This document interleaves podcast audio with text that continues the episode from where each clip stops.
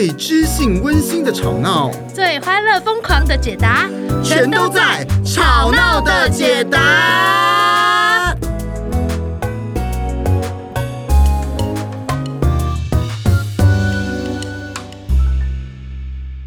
Hello，耶！嗨，我是派特，我是誉仁。哎，我们这一集呢，从上一集我们讲到这个差异或互补。哎呦，哎，这一集就想到，如果天哪，你跟他有一些不同点，你想要改改改改改改改改改变他，改变他，或者对他提一些要求。哇塞塞塞！哎，你知道吗？这样，我以前，你以前想要改变人家，有听过一位老师啊？怎么说？他说呢，嗯，这个语言是有暗示性的。哎呦，某一个心理学流派哈，他就说，哎，如果你呢。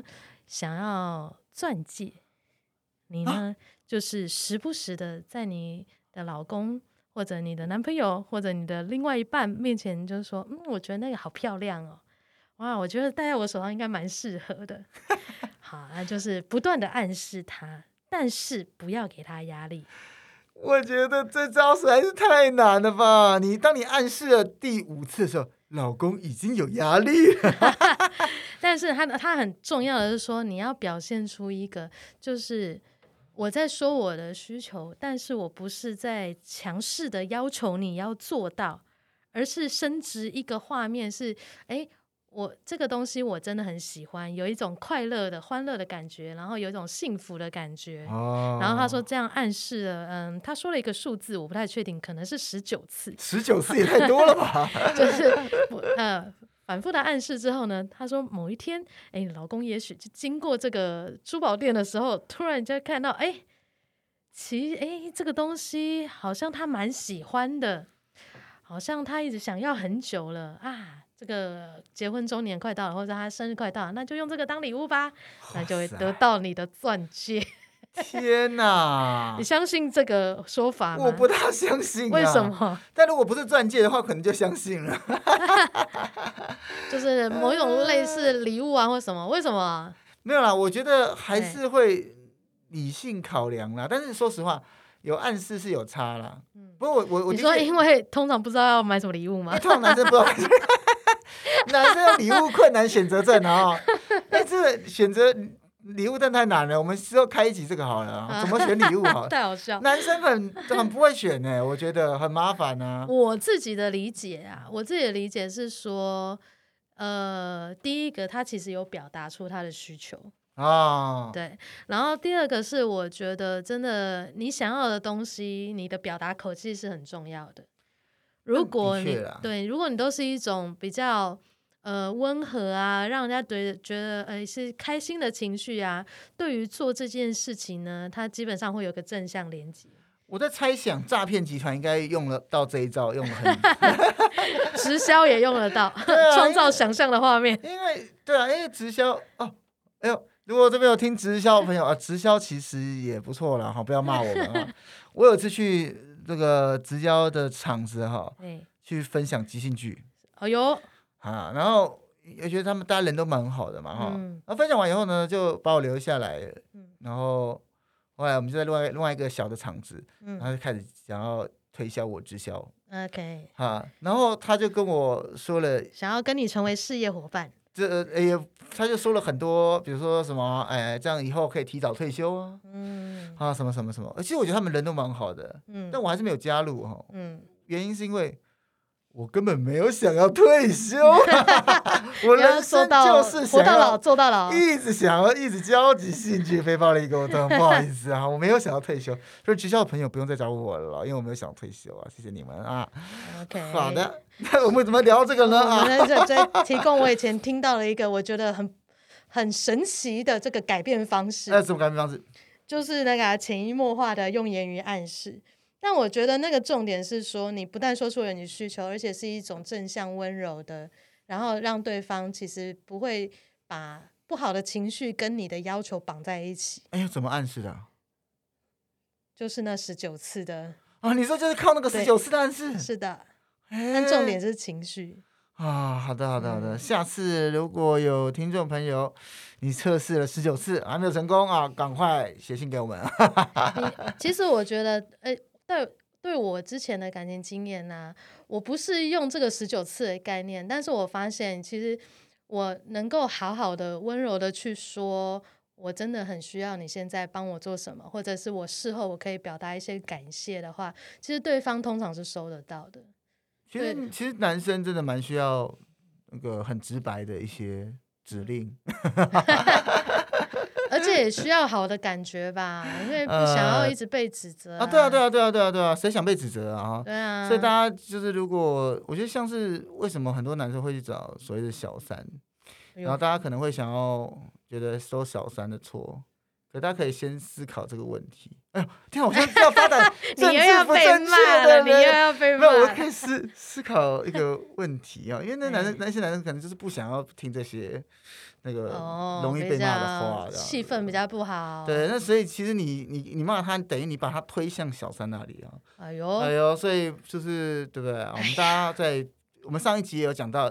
这个关系的杀手，其实里面就有个批评，是啊，所以如果你还没有看听上一集的，赶快再回去听一下上一集。哎、太难啦，又想要他改，又不能就是直接说，那到底要怎么办呢？哎，今天就来告诉你。没错啊，各位，所以我们刚刚讲，就是你越骂他，他离他离你的越远。没错啊，这时候你想你想要，可是你骂他是为了什么？是因为。你爱他呀，是要让我们的生活变得更好，所以我才要纠正你啊！啊，所以这时候我们今天这也是一个非常政治不正确的一集，就是 如何改变你的情人？哎，哎，那所以一开始哈，这个我们诶想要聊一下这个呃，派特，你觉得你人生中有没有非常非常非常想要改变你情人的某一个 moment？非常非常想要改变，有吗？其实还真的有。哎呀，派特要进行一个告解。哎呀，这个 爆音了，爆麦了哈。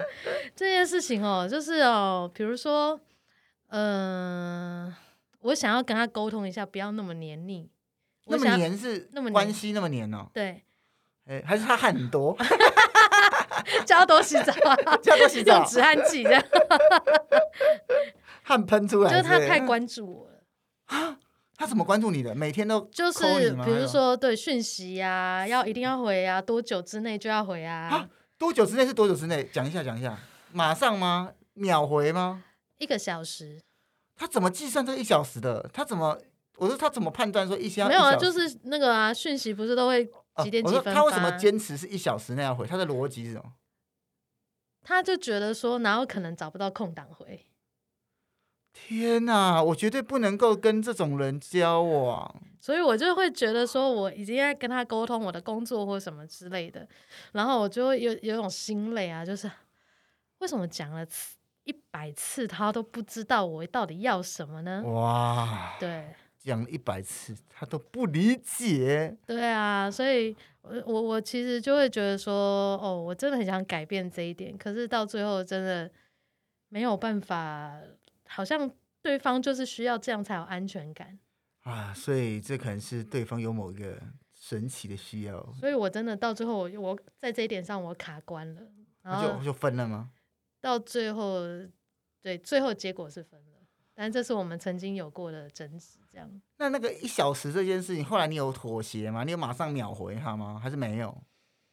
还是你做了别的处置？我就跟他呃承诺说，我大概就是在吃饭的时间，我可以保证我一定会看手机回一下啊。所以还是有做沟通。但他还不是，对啊，还不是一个小时嘛。但他不能接受，最后有接受吗？勉强。就是被搁置。那好，然后还有一些这个问题被搁置，被搁置，然后还有一些其他的状况，哦、所以后来还是分手。哇塞，真的，天哪，这个我真的真心累，我不知道怎么通沟通。我觉得下次应该要访问一下大家，到底你能够接受对方多久不回你讯息？嗯，啊，我我觉得是不会说故意不回啦，除非两个人要吵架要干嘛，对啊，不然的话，其实我觉得不会故意不回，只是因为我平常。我觉得这个跟个人习惯真的差别很大，因为我本来平常就是一个，就是偶尔才看一下。对啊，就是说，诶，你你对这个人有没有基本的信任感？你是会觉得就他就是故意的，还是你了解这是他的 style？如果有一个你你其实对这个人没有太多的疑虑，可是你还是会焦虑，还是会不安，还是需要这么密集的接触的话，那你可能就要回看你自己。哦，天哪，我觉得这的确是一个很麻烦的，所以 那你呢？你呢？有没有？你说要改吗？改变对方？哇，哎、欸，我觉得这真的是很难的一题耶。怎样？我我我觉得，我觉得我以前到现在啊。嗯都很少想要提出改变的这件事情，我有在思考为什么？你对你对感情没有要求？我觉得一定不是没有要求，嗯，可能我没讲出来，所以没讲出来后面会导致什么？就会在一起很久，会在一起很久，最后分手。那你觉得这跟分手是有关的吗？有关呢、啊，怎么会没关？就是因为你，你比如像我，可能小。我小时候，小时候，小时候，以前比较没有办法厘清自己内心的需要了。嗯，我觉得，因为你没有厘清内心的需要，你就没办法提出你真正呃想要对方改变什么。好像这样也 OK，那样也 OK。但其实是不是真的都 OK？其实不是，怪怪的，或者说不出来这样。或者是说觉得没有？我觉得以前比较像是说啊，反正我男生嘛，好了，让一下啦。对啊，你对啊，我让一下嘛。哎，男生都很可怜呢，让一下。哦，有有必要那么计较吗？可是我告诉你哦，有必要那么计较吗？跟你不计较是两件事。嗯，因为如果我今天已经是个这个修为大师等级了啊，神奇宝贝大师，什么？这如果修为已经很高到说，真的对这件事不计较，哎，那就没差。OK。但是如果我是说放慢咀嚼一下，再说一次那两句话，有。我刚说 有必要计较吗？有必要计较吗？我我是我心里面是觉得说，呃，这件事有必要计较吗？嗯、跟我真的不计较，嗯，是两回事哦，是两件事。好，因为有必要计较吗？啊、呃，是觉得我应该不要计较，就是一种警示很严啦。大家都这样，我为什么要计较呢？我是个男生，为什么我不应该跟他那么计较吗？其实是要求自己要做到这个理想标准，所以他是有一个标准在，应该不应该？嗯，好，可是。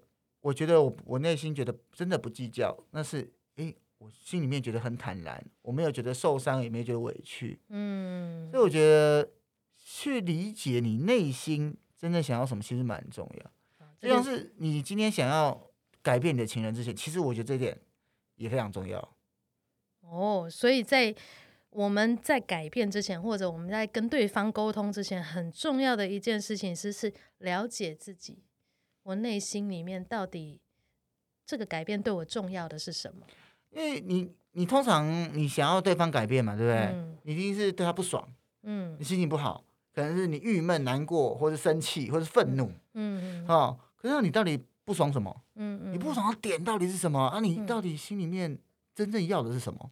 啊，如果你没有厘清的话，会很麻烦，嗯哦，因为就是会吵很多这个。我们叫做飘在云端的架，就是一直在吵架，但是都一直飘在云端。啊，我的我的形容比较像是拿刀乱砍，就是在争执的时候，你已经杀 红了眼，好像因为你不清楚源头是出自哪里，所以到最后你就是已经在争那个义气，争那个输赢啊，有点像是我现在被刀砍了，你也要被砍一刀，一起来死吧！哎，然后到最后就是让。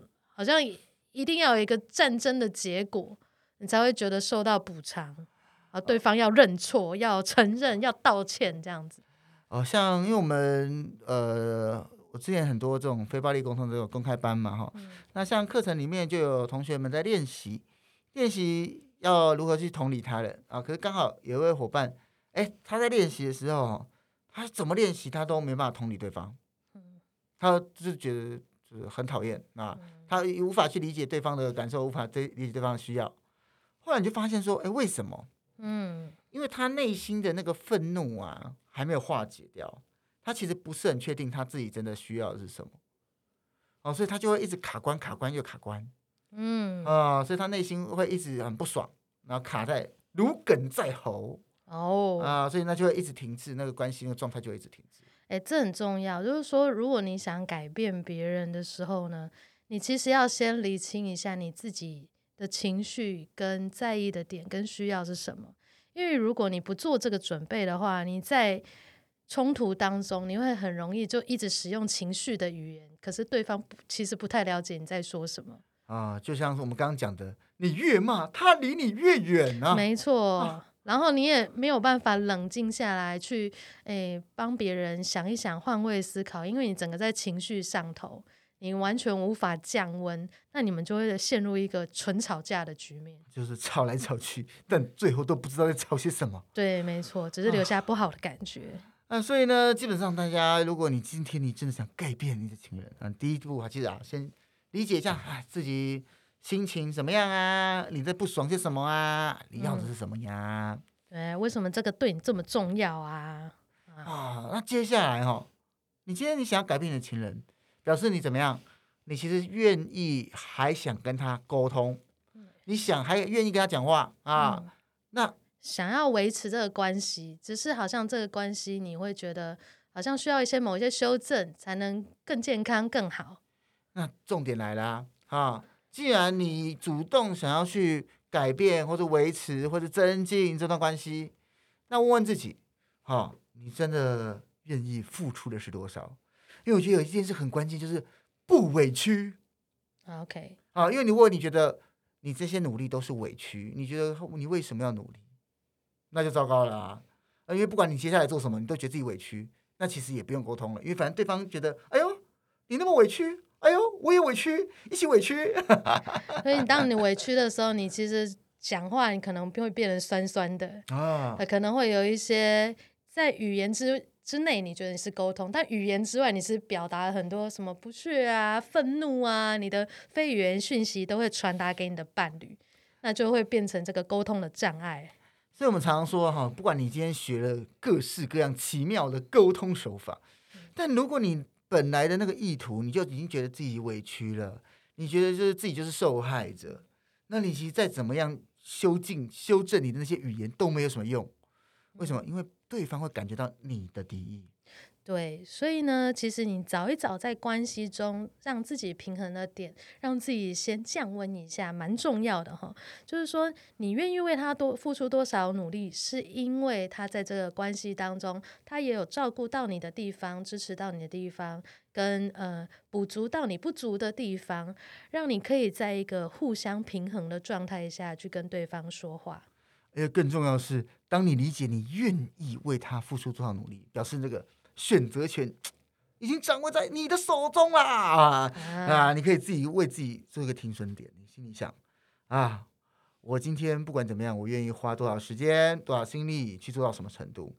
那如果超过了，也许我真的不能复合，那这段关系没有办法持续，那就没办法持续啊。可是，在某个范围之内，你是很愿意去做、去努力的。这是很重要的，嗯啊，因为即使你只愿意花这个一个礼拜啊，总比你一直很觉得自己很委屈，花了一整年都还要来的好啊！啊，为什么？反正你们一年后也是分手啊，不是？OK，所以在沟通之前，要先明白自己，还有明白你愿意付出多少的努力，好，同理自己。那接下来自己的部分清楚了，哎，更重要的是。那他呢？对方愿意付出的有多少？哇，大家这个真的是也是要仔细听，因为如果呢，你呢觉得自己愿意付出很多很多很多，但是对方呢其实根本已经没有那个意思了，那你只有两个可能，一个就是变成你就是白做工，另外可能就是变成恐怖情人。等等，你会有一种空谷回音，就喂喊了一下，然后都没有人回应，唱独角戏的孤独感啊。所以其实你要确认一下，哎，对方想要吗？啊，对方还有没有愿意为这个关系继续做付出？啊，那他愿意付出的是多少？呃，他有没有跟你有没有共同的需要、共同的目标？啊，比如说你们这段婚姻，虽然或者这段关系。虽然说有一些冲突，有一些挫折，可是毕竟以前还是相爱着的嘛。嗯、哦，可能那边以前过往还是有过往美好的回忆，或者以前有很好的连接，或者现在已经有了小孩，哦，你们还愿意为孩子去努力，我觉得这个可能蛮多的。哎，像拍摄，你常常会做一些这个夫妻的，嗯，夫妻的这个关系的这个智商嘛，哈，哎，那像这一类的，是不是？我觉得也蛮常见的，而且通常都是一个人有知有觉，一另外一个人不知不觉，啊，觉得很顺啊，没事啊，一切都很好啊。我们不是就是这样，就是过日子不就这样吗？是不是每天柴米油盐酱醋茶这样子哈？对，通常都是一个人还蛮有追求的，他觉得心里面那种幸福的程度，或者他对婚姻的想象没有被满足，已经下降到某个程度了。但是另外一个人可能没有这种感觉。哎、嗯，不过我觉得其实，如果你现在有这种感觉的，你要想，不管你是那一个有感觉，所以你想要拉另外一半来的，嗯、还是你是另外一半没感觉，但你还是愿意来的，我觉得只要愿意去，嗯、比如说愿意去像呃花那个钱啊，去派特那边吃伤，其实我觉得都表示对方跟自己都还有那一份爱。对，其实我们通常也会在这个过程当中，很让对方尽量去抒发这个部分，因为有这个帮顶有这个羁绊在的时候，我们才有共同努力的意愿。对啊，所以刚刚我们在提到说，哎，你沟通之前，你要先确认一下对方有没有意愿，那你们有没有共同的那个羁绊？没。羁绊？为什么要有？羁绊，嗯，我觉得这个非常多。哎，这笑点是什么啊？观众，你的听众，你们自己领会一下羁绊的笑点，欸、好不好？好，我们我们在这个沟通前呢，我们确认这些事情之后，我们就要进行到沟通的环节啦。啊，我觉得沟通环节真的是一个非常艺术的东西啊！哎呀，我以前呢、啊，就是自己在学非暴力沟通，或者自己在看书的时候，是我一开始啊，就是觉得说，哎，这这些东西都非常非常棒哈。那可是实用的，实际使用的时候，觉得哎，呃、很难用。有时候一开始我还没有真的去很通透的时候，哎，我会哎不知道该怎么办哈。嗯、那我后来呢，因为一我又。去进修了嘛，哈，然后又开始教别人啊，我就开始理解到一件一件事情是很重要的，就是你在过程中跟表达之中的那个顺序有点不大一样。哎呦，怎么说？你在过程之中哦，你在跟人家沟通的时候，你要先同理自己哈，你先确认自己的感受跟需要，你确认自己在发怒什么，不爽什么，嗯，你自己要的是什么，嗯，好，那再去同理对方，他可能要的是什么，嗯嗯，在过程中是这样，嗯，但是你一到跟对方对谈的时候，嗯哼，你要反过来做，你先表达同理对方，你先去听对方的需要，哦、先听听接受对方是什么样的感受，对方在不爽什么，嗯，然后接纳对方的需要。那当他被同理了以后，你再说出自己的需要。啊，为什么？因为他被同理以后，他就耳朵就打开了啊，啊，他就听得进去了啊。所以这这个蛮奇妙的事情，就是有点顺序有点不大一样哈。所以，以整个沟通过程的顺序是，我先同理自己，再同理对对方。嗯，但是在表达的时候，我是先表达我对对方的同理，接着再表达我自己内心的需要。先降温了，让彼此的防卫都比较放下来。啊，啊，所以这真的是非常的重要。真的，我觉得在呃，不管我们用什么方法。在沟通的过程当中，吼，要互相接球，跟让彼此感觉被听到，然后或者表达你有听到，你也在乎这件事情非常重要。我其实之前啊，就我有听过一个 说法，就是千万不要跟心理系的谈恋爱啊，太恐怖。为什么？为什么？为什么啊？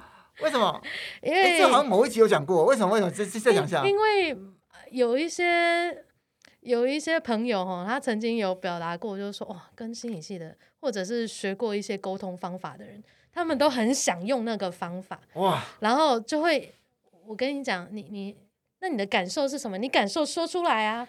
我我觉得这这一点我大概可以理解，因为像我们自己学非暴力沟通的人哈，我我自己就比较不是方法论的人，嗯、但是的确啊，因为有些人会想要练习那个方法，对，或者是说出来，哎，说嗯。呃我我刚刚说的话，你有听到吗？那你要不要重复一遍？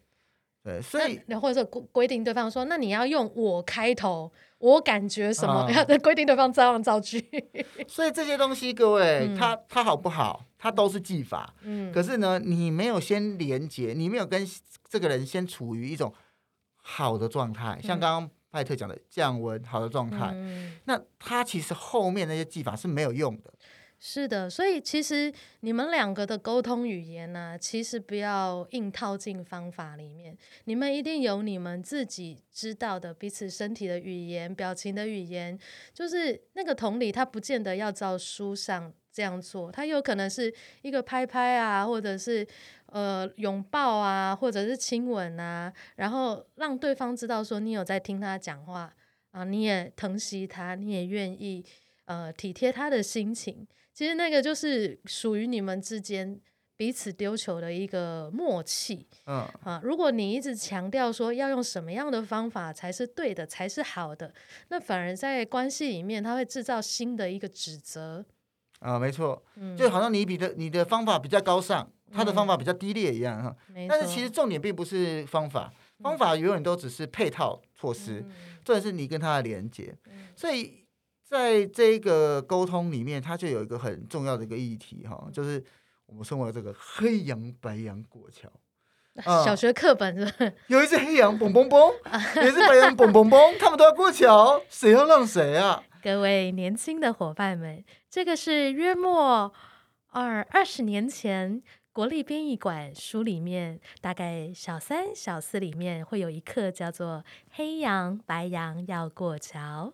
其实我也是跟派特借的课本，啊，总总而言之，总而言之，放黑白要过桥啊，谁要让谁？所以有时候你今天要跟那个人产生一个连接，嗯、你可能会需需要先表达跟对方的同理，你可能会先需要往后退一步，嗯啊，所以这时候你前面那个，你有没有先确认好你愿意付出多少？啊，你你的共同目标是什么？就变得非常的重要，嗯，因为不然你往后退的这一步，你可能退不下去。没错，哦、啊，可是问题是两个人都知道，我要我为什么我要让他？为什么我要让他？为什么我要先同理他？哎，那请问，两个黑羊白羊，他们要过桥，他们两个都不让，那怎么办？办办办办办办办办啊！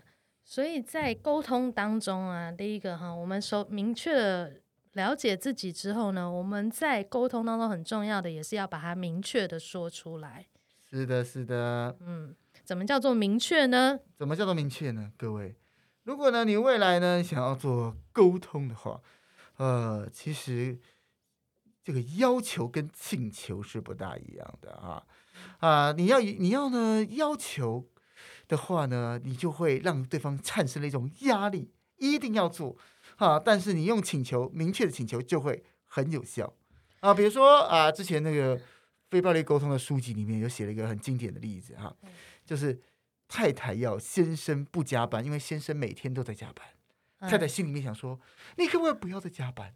所以她有一天终于跟先生讲了：“呃，我觉得你最近工作很忙，呃，这样加班真的很辛苦，你是不是要不要考虑不要再加班了？”嗯哼。他心中是想说，你不要加班，然后回来陪陪我跟孩子吧。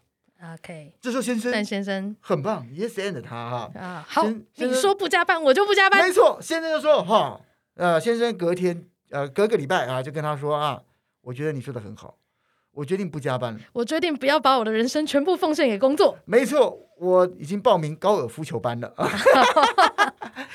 高一 Okay. 就是上高尔夫球课了啊，所以他没有明确的把他的需要说出来，他其实希望先生回到家里陪陪他跟孩子。啊，但是先生并没有接到这个球嘛，嗯。啊，所以大家特别注意这件事情。啊，所以就是说你在什么叫要求，什么叫请求呢？请求就是把你的需要说清楚啊，说清楚，第一个、嗯、你说出。一个正向的描述嘛，你就说说你要什么啊，不要说你不要什么，说不加班，那谁知道你要干嘛啊？就说哎，希望你可以多多陪陪陪孩子跟我啊，嗯，而是要非常的明确可行的，具体的行为，具体行为啊，比如说哎，那你是不是可以每个礼拜都陪我跟孩子出去玩一次？数量化也蛮有帮助，数量化啊，因为这样不然的话说常常陪我，就像常常是多长？对，我都常常跟你的常常不太一样。先生觉得这个。半年一次出门 就很长 啊，所以然后是哎，当下他可不可以承可以接，是不是可以接受的？我觉得这些事是蛮重要的哈。OK，哎，可是我觉得那个语气上面，光是句型就带来改变。哎，对对对，对，我需要你周末的时候陪陪我，跟我要你周末的时候陪陪我。哦，我、哦、这听起来 kimoji 就差很多哎，差别很多啦，所以呢，蛮重要的啊。请求而非要求哈，让对方好像有一个可以商量的空间，而不是被命令啊。你讲到一个这商量这个字，我觉得很棒哈。嗯、其实大家如果搞不清楚什么请求跟要求，简单来说就是这件事是可以参雄、可以商量的。OK 啊，每次我们抱着一种可以跟对方商量的语气去跟他讨论。好，对方就算说不，那要怎么样呢？我只是跟他讨论嘛，讨论当然可以说不啊。那你说完不以后，那你的想法是什么？那你你为什么说不呢？啊，有没有什么原因啊？啊，这样就可以继续讨论下去嘛。有来有往反而是一个好的感觉。但如果你今天本来就预先设定他一定要答应，那他不答应的时候，你就怎样？失望。被拒绝，被拒绝，被否定，你看不起我吗？啊，我不重要吗？啊，这样子，完全就是映射到个人议题哦，完全中了啦，啊，那就很麻烦啊，很麻烦，嗯嗯嗯嗯。所以呢，最后最后呢，就是在我们在讲跟对方沟通，希望他对做一些调整，然后我们有商有量，可能事情跟我原本想的不太一样，但是我们找到了一个共识跟解决方法。可有的时候不是所有事情都有共识欸。哦，怎么说怎么说？比如说，呃，我知道一位朋友就是对抽烟这件事情就吵很久，欸，就男生戒不了烟，然后女生希望他戒烟，嗯嗯嗯，然后完全就是没有办法妥协跟平衡。哇，那这样子他们可能针对于这一件事情吵个半天，嗯，而且很难有个结果，对不对？对。可是其实啊，在关系里面是其实常常会有这样的状况，就是说我们有某一些不一样是永远无法消除的啊。我觉得这个有点像是你们那个事件有有一件事情永远吵了吵了半天，但你们没有确定一下你们彼此到底要的是什么。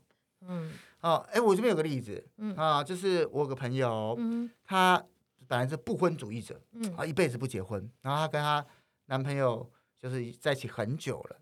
然后她男朋友是很想结婚，啊，他们就这样过了七八九十年。哎呦，哎呦，啊，就这样耗着，就这样耗着啊，就一个哇结婚，一个不结婚啊，耗着耗着，但是又一直在一起。啊，后来那个男朋友呢转念了啊，觉得啊算了，人生海海，不一定要结婚嘛，嗯，啊，然后就是放下了这个念头。嗯，我朋友就跟他结婚了。哎，奇妙啊！哎，这这听起来很奇妙，对不对？但其实这是两个人都放下自己原本的执念，嗯、去看到对方彼此的需要，他才产生了这个结果。什么？意料之外，情理之内，是不是？所以你因为你因为你已经放弃了那个执着，嗯，哦因为有时候对方不爽的就是一个执着嘛。哦，其实。吵架变成一个僵局啊！我要你改，你要我改。这个时候其实也是同样的概念，因为我们有一句古老的谚语叫做“床头吵，床尾和”。那为什么可以和呢？其实有的时候就是，呃，我们不争、不纠结在这个症结点上面，然后呢，我们有其他的互动，其他好的事情，比如说我们会拥抱，我们会亲吻，我们有其他支持对方，然后让对方愉快的事情，然后呢，这件事这件事情不是我们的焦点之后，哎，我们的关系好的时候，哎，往往好像哎，这个对错也没那么重要了，好像我去调整一下，你去调整一下也 OK 啦，好，就有关系就没关系啊，哈，对错跟权力呢没有在抓在手上，有时候反而是一个意外的改变点。没错啊，你一直诡异的笑是什么意思啊？你因为我看一下我们的小抄，然后那个派特的那个床头草的草写炒饭的炒，这是什么影射？床头这件事情不就已经影射完了吗？哦、是这样子吗？是这样子？我只是明示而已。明示是炒饭的意思。我想说，你的诡异让我 诡异的笑容让我好不安。床头炒饭，床尾那个拿一个炒菜锅来，还有瓦斯炉，很忙很忙啊，很忙。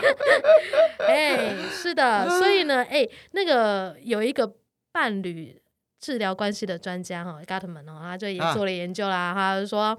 呃，这个这个幸福美满的关系里面呢，这个负向行为跟正向连接的比例呢，通常要高于五倍。哎，五倍听起来很神奇。意思是说，如果你今天彼此有一个不爽的话呢，你要想办法多做一些，哎，对方会买单的事情，好，对方会觉得好的事情啊，恢复这个关系。如果能够持续是五倍以上的比例呢，你们这个关系就可以一直维持在幸福的状态。哇，太神奇了！是的，如果负向的东西呢比正向的多的话呢，那你们关系就会快速的，就是减分到达一个冰点。所以大家心里面要衡量一下，有时候这个我们说人不要白目，如果你很爱很在乎这个感情的话。你发现哎，你快要触怒他了，不要再给他追不起，赶快拯救一下你的婚姻跟或是你的伴侣关系啦。嗨，大家，让我们今天虽然在讲改变你的情人，但是呢，我们在这个关系当中的不一样跟差异呢，很多时候呢，它是需要温柔的沟通跟彼此体贴，他才有一个新的路可以走。没错，有时候每个人呢，其实都不想被强迫嘛，所以其实有时候你默默的。